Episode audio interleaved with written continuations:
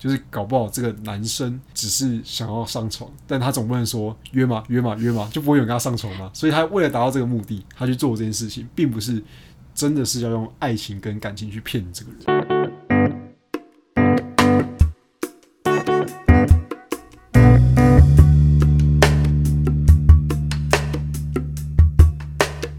今天是八月二十一号晚上的八点二十一分，我是大志，我是 Lauren，欢迎回到好学生的暗黑日记。最近我有一个长大的感觉，那种感觉是忽然间你好像懂了什么，但是又说不太出来，就觉得你自己有一段很急剧的成长。可是这个成长来源并不是说我去上了什么很厉害的讲座，看了一本很厉害的书，或者我考上了某一间研究所，都不是，而是我前女友结婚的。就是我觉得在这个年纪，本来以为说我身边的人会结婚是大概到我二十七八岁的时候才开始慢慢会有人结婚，结果没有诶，我才出社会一两年而已，就已经有人要结婚了。我有同学已经很早都结婚，就比如说一毕业就已经怀孕结婚，然后小孩都已经两三岁。而且我现在有好几个也是在今年都结婚，什么五二零啊，或者是什么的一大堆有的没的节日就结婚。那你可能比我早还快长大吧？你就已经长大了。没有，我对他们结婚没什么感觉。好吧，他不是我的 moment。那可能是因为不是你的前男女朋友吧？因为像我的话，是因为是前女友，所以那个 shock 特别有感触。对啊，那个 shock 的感觉有点更大。真的，我最近看到一部剧叫《以家人之名》。然后他就说，其实很多时候我们成长啊，就是对于成长定可能是十八岁、二或二十岁，就法定成年的时间。但是如果是真正心灵上的成熟，其实是很常是突然在某一个瞬间可能发生了什么事情，可能是现在，可能是下一秒，可能是十几二十年。就是你看你什么时候会遇到相对应的事件，然后你才会感受到啊，我成长了。那我最近真的有这样的感受，就是在我知道的那个当下，我就叮，那种灯泡都亮的那种感觉。就是哇，这个比看一百本书还要有效。就是哇，我前女友已经结婚了，我应该对自己负责。这种感觉，对自己负责。那那除了这个，你还有什么其他深刻的感触吗？倒是没有，但是我开始在想一些假设性问题，比如说前女友如果发给我喜帖，我应该要去参加吗？当然不要啊，干嘛去参加？但是你知道，光收到喜帖就已经认定你输了。怎么说呢？我觉得我如果去参加了，嗯，以台湾婚礼的习俗来说，我不能穿的比新郎好看。但我如果穿的比新郎难看的话，同桌的人可能会觉得我很惨，因为大家已经知道我是前男友，所以他们已经觉得我很惨。那我如果不去的话，会被他说哦，你没度量，你没什么样子，没这样，就就是一个双输了。我能刚好有事吗？可是这个借口很烂啊，就是大家都知道哦，你在找借口，不管你是不是真的有事啊。你那天就算你在美国打卡好了，你在美国抗议，你在这边打卡，都不会有人。大家觉得哦，那是借口，就是为了这个借口逃避，然后飞去美国这样子，这种这种感觉。那你那你也蛮有钱的，为了这件事，然后飞一趟，花花好几万飞一趟美国。啊，毕竟礼金都省下来了嘛，不花白不花，对不对？哎，那你这样付出比礼礼金更对不对？金钱呢？但是我人到美国了，我少掉这些烦恼，而且因为我没有时差，搞不好我在睡觉嘛，所以我也不会接收到这样的资讯。要是我就穿的很美，然后去到那边去那个叫什么？艳压群芳，就是嗨，我就是前女友，怎么样？你这样会不会新娘讨厌，而且讨厌死吧？哇，So what？大家都跟他不认识。哦，对啊，你会害那个新郎洞房夜会难过，对他可能会在外面跪着。反正他也不干我的事啊，他已经是陌路人了。也是，他当初不要犯贱，把喜帖寄给你，可能就没有。对啊，那他自己要记得，那后果不能由我负责吧？他自己要承担啊！大家都成年人了。讲到前任啊，大家可以发现说，其实我们刚刚在讨论的过程，我们都把前任贴了一个很大的标签，就是尴尬。我自己啊，我觉得前任就是尴尬，在任何人事实地物的情况下，只要前任的出现，就是尴尬。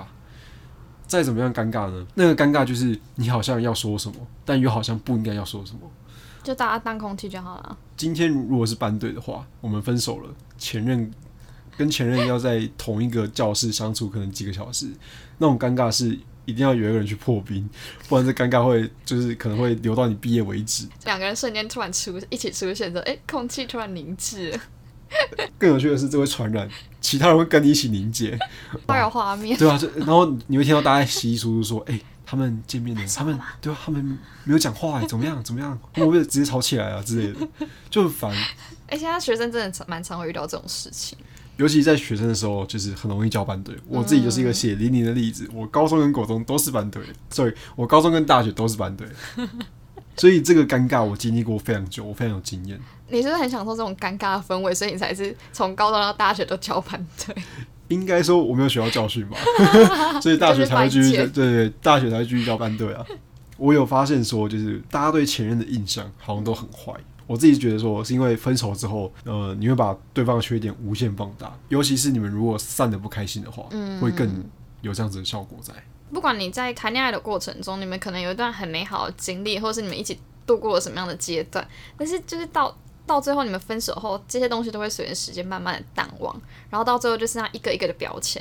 但于我自己来说，通常都是负面，比如说哦，他很吵啊，他就是没安全感啊，或者他就是很很无所作为啊之类的，就很多很多的负。他现在一一个一个负面的 hashtag，你也太多了吧？这样前任是很得罪你吗？也没有，就是就是他对我来印象就是那几个 hashtag。可是这样听起来，就是你跟前任的在一起的时候，印象还算深刻吧？因为毕竟你还有好几个 hashtag，像我就只有一个尴尬 就没了。不会吧？这些不是都很雷同的 hashtag 吗？你说到说有很雷同的 hashtag，这就有点像是大家的感情经验好像都差不多诶。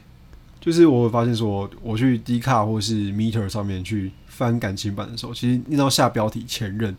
就会有很多人跟你分享说他如何被提分手啊，他在感情中怎么样去受伤的啊，就有很多这样子的文章出现。然后同整之后，比如说你看个十篇文章吧，你会有一点点感觉，你好像可以归类出大家受伤的原因，好像就是因为那个样子。哦，就差不多哦，要么就被骗啊，要么就是遇到渣男啊，或者是哦他可能被背叛之类的。嘿呀嘿呀啊！我有归类出大概两种，可以跟你分享一下。嗯，那第一种就是说，在关系中你就受伤了，就是你们其实还没有分手，但是在这段关系中呢，你可能就会因为某些事情的发生，然后开始跟你的前男友有一些疙瘩在。好，那接着就是第一篇故事。这篇故事呢，原 po 是现任女友，她跟她的男朋友以及这个男朋友的前任发生的故事。现任跟前任呢，大概交往了一阵子。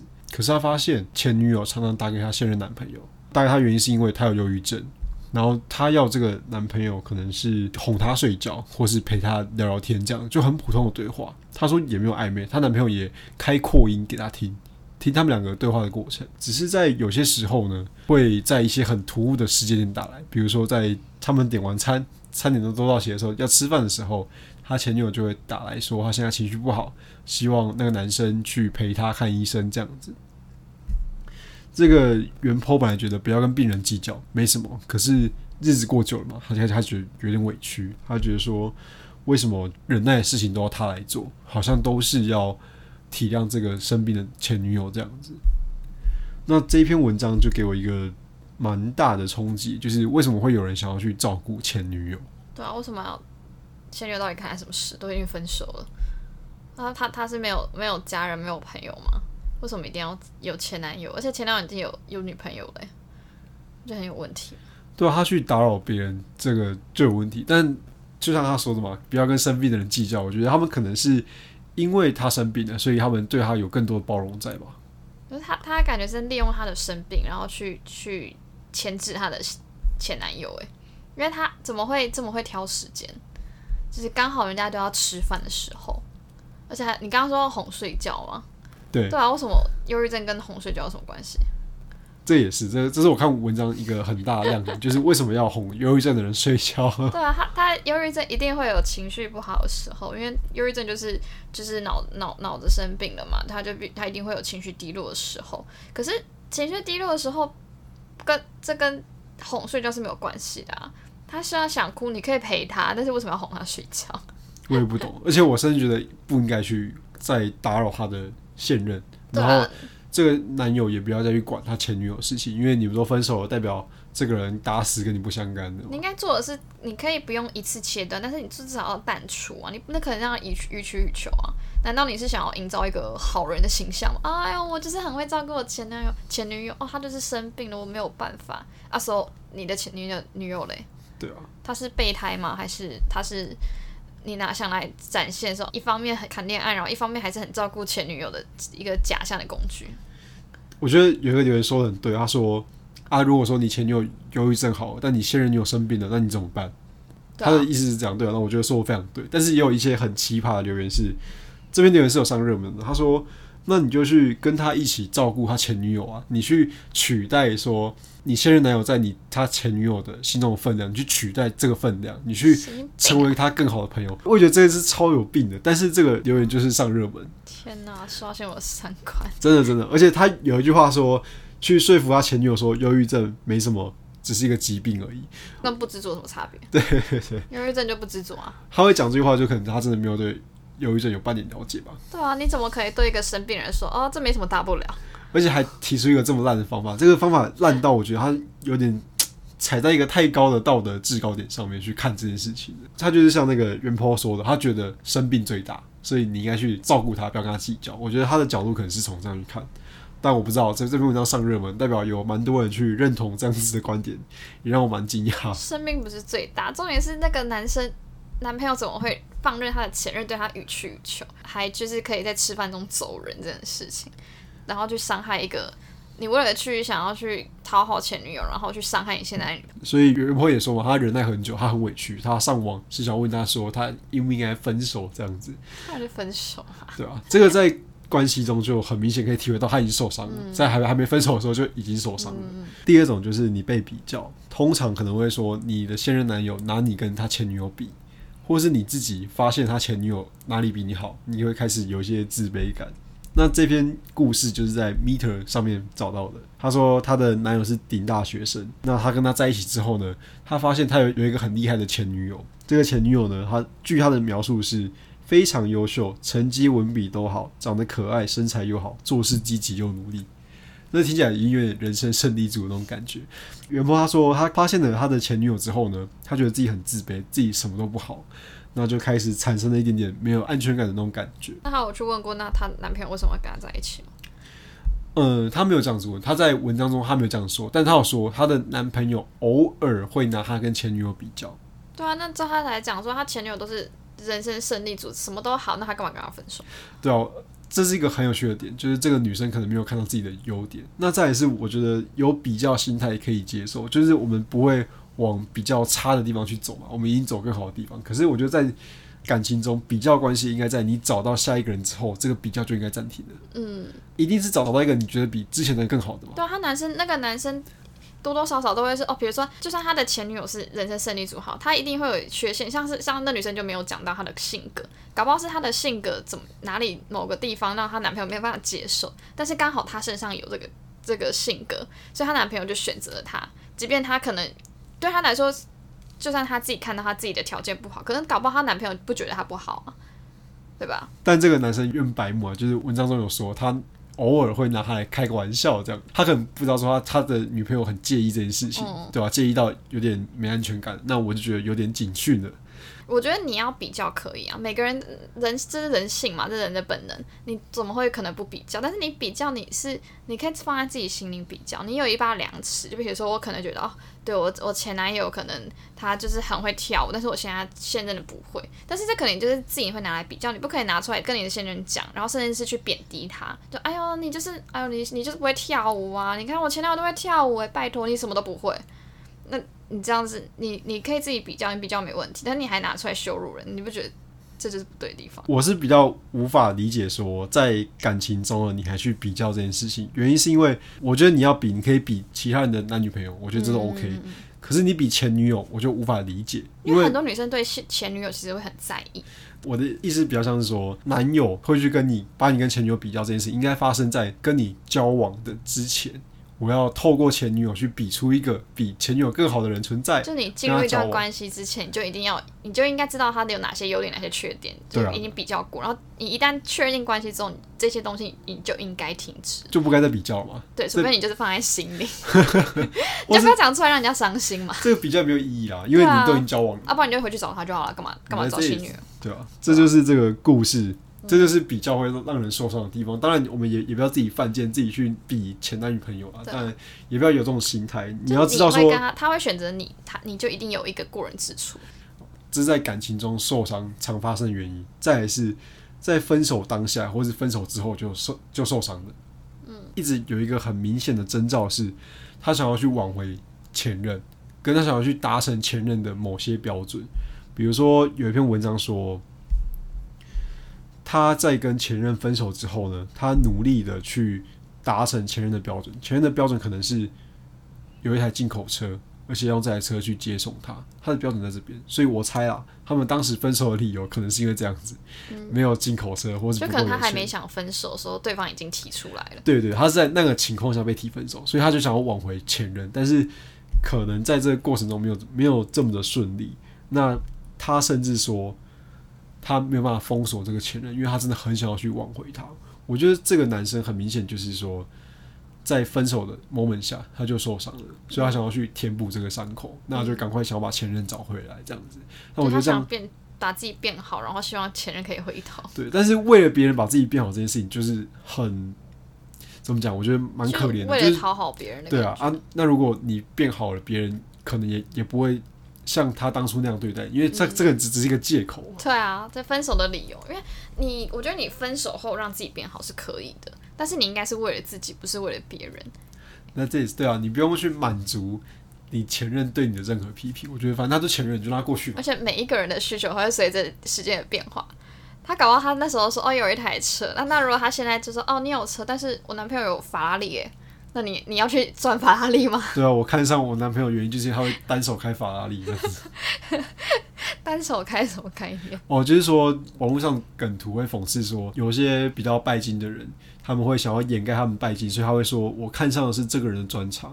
那、哦那个感觉像说，那你他的专长是不是会单手开法拉利啊？对啊，这是一种专长吗？好烂哦！哦，这是网网络梗图。我觉得最好跟前任相处的方式就是不要相处，你就是把前任都断干净就对了。就是啊，我的人生在分手后就是陌生人，他也不是我讨厌的人，他就是一个单纯的陌生人。我走过去我就把他当空气。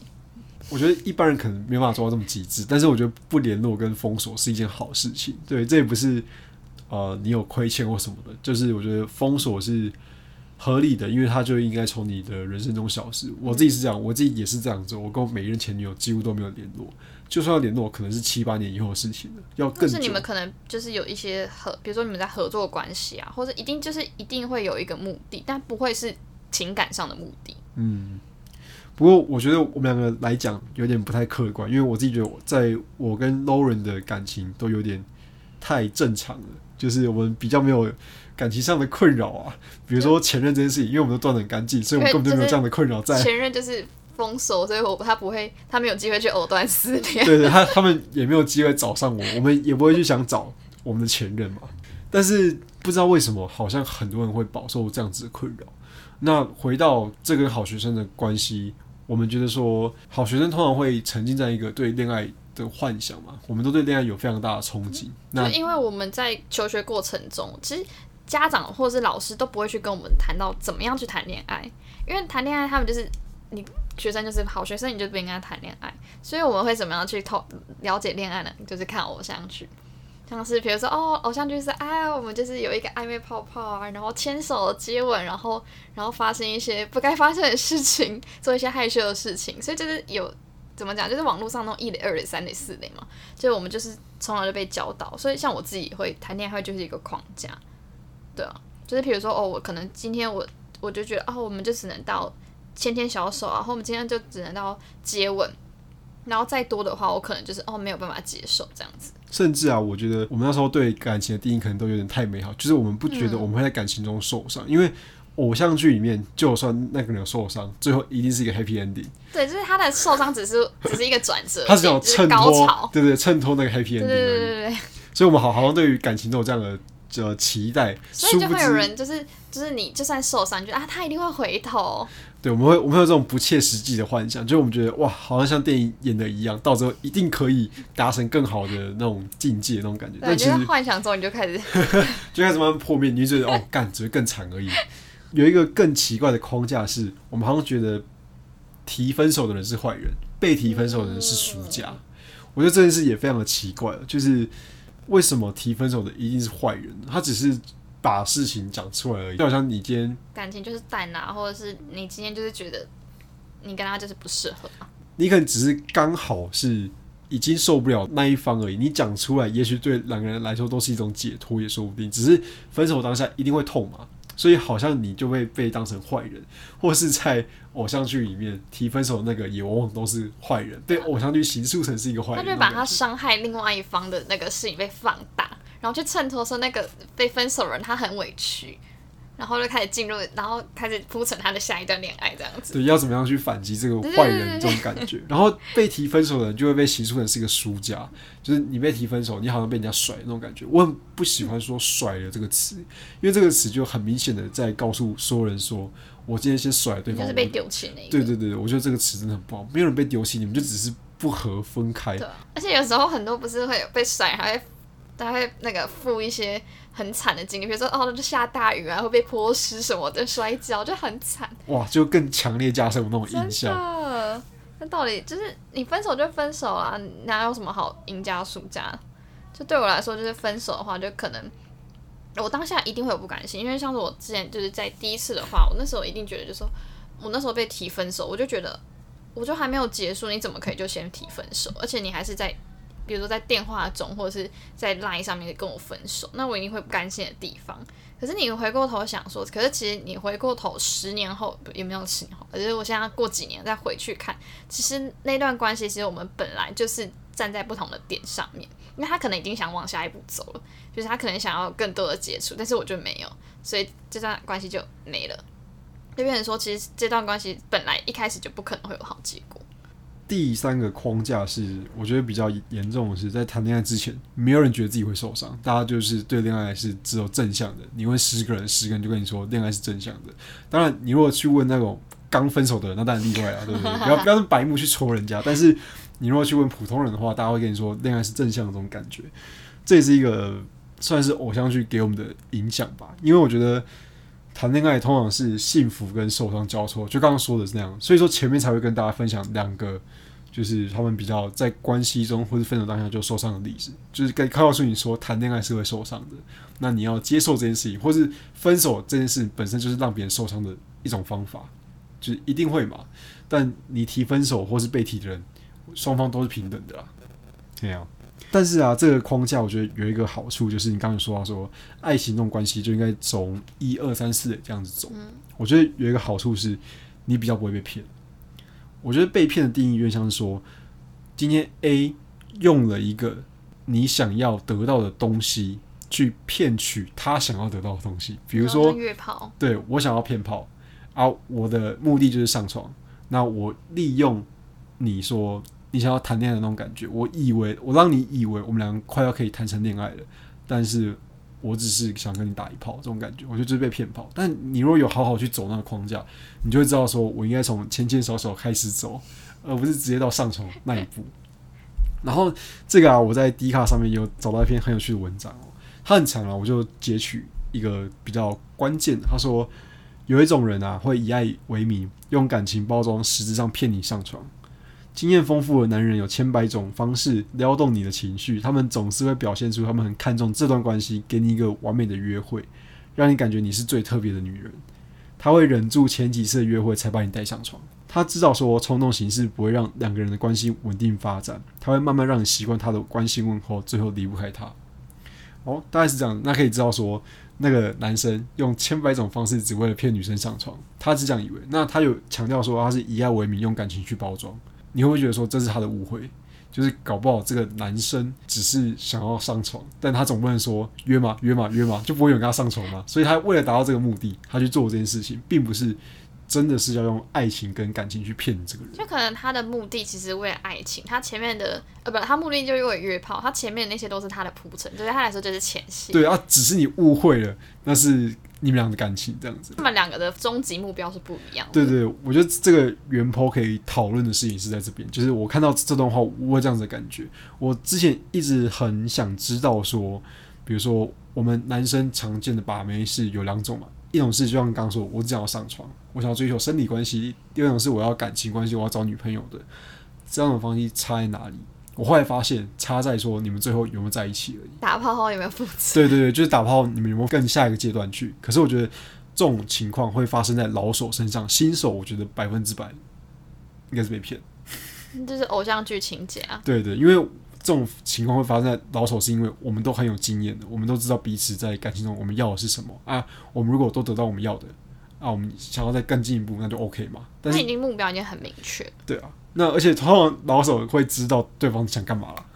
对啊，对啊，那但是因为我们是好学生嘛，啊，所以说我们可能以前就会被大人说什么哦，你学生时期不要谈恋爱，就像我们之前有提有提过的，我们之前的某一集有有提过这样子。就说哎呦，这种事都长大以后再学就好啦。哎呀啊，所以说在缺乏经验的情况下，又看了这么多偶像剧，那难免对于爱情就有一些错误的幻想。也没有说错误啊，就是粉红泡泡啊，但是实际上现实就是会去狂戳这些泡泡的。嗯，而且好学生会有一个很大的一个，你知道什么框架，就是我他不能犯错。嗯他就觉得说，哦，恋爱就应该按部就班，那就他就说，他就说，若哦若分手或者是怎样的话，他就是做错了，所以他就一直想要去纠正这个错误，所以他会一直陷在同一个感情里头，他会觉得他会改变另外一个人。好，那总之呢，这就是我们觉得可以提出来跟大家聊聊的，就是好学生在爱情中的一些框架。那这些框架可能会让我们受伤。那今天就谢谢大家的收听，拜拜，拜拜。